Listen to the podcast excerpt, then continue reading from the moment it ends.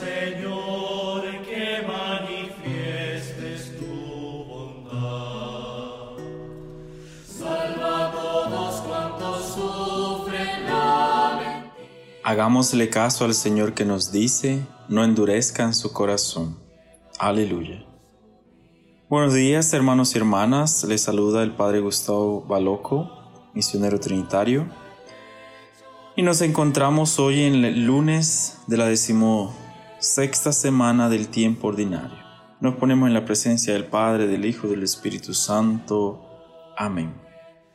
Vamos a escuchar el Evangelio según San Mateo en el capítulo 12, versículos 38 al 42.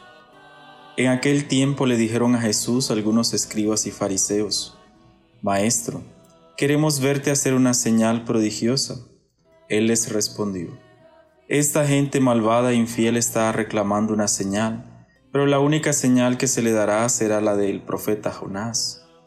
Pues de la misma manera que Jonás estuvo tres días y tres noches en el vientre de la ballena, así también el Hijo del Hombre estará tres días y tres noches en el seno de la tierra.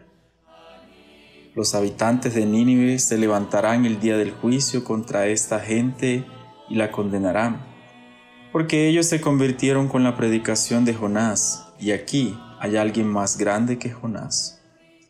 La reina del sur se levantará el día del juicio contra esta gente y la condenará, porque ella vino de los últimos rincones de la tierra a oír la sabiduría de Salomón y aquí hay alguien más grande que Salomón.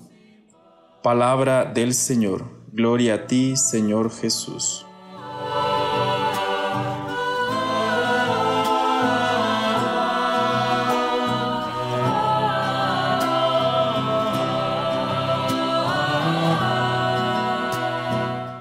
Queremos verte hacer una señal.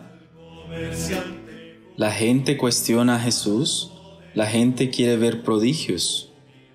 Pero Jesús les habla de dos figuras dentro del Antiguo Testamento, la figura de Jonás y la figura de Salomón.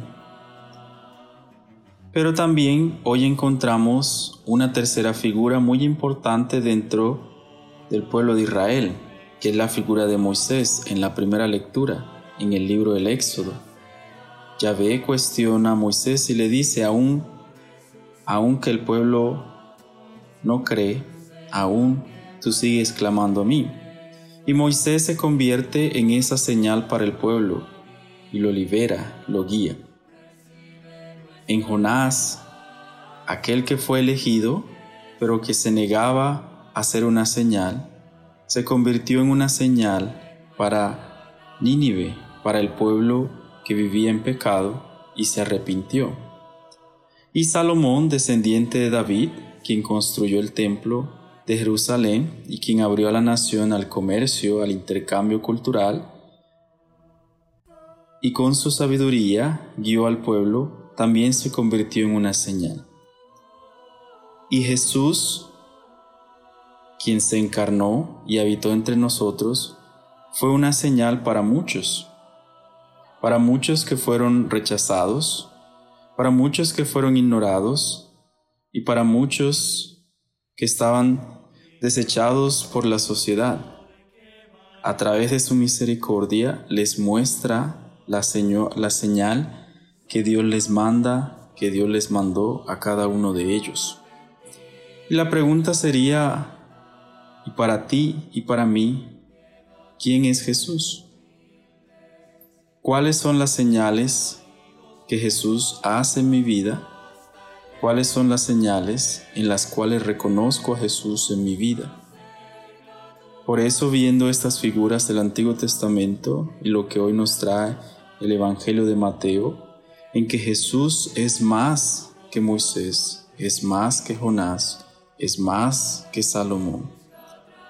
El Dios encarnado que se ha quedado en medio de nosotros y a través de sus milagros, a través de su misericordia y su amor, ha expresado el plan de salvación que Dios tiene para con cada uno de nosotros.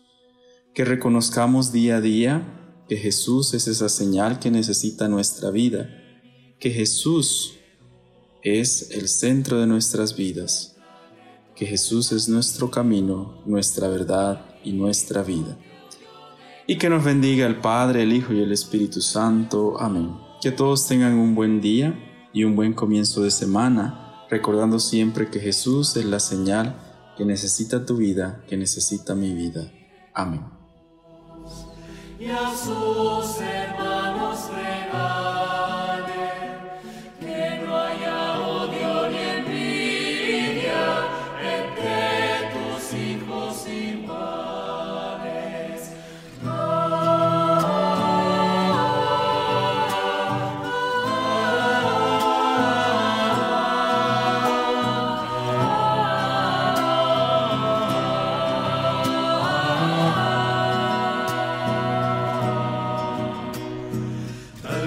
comercial.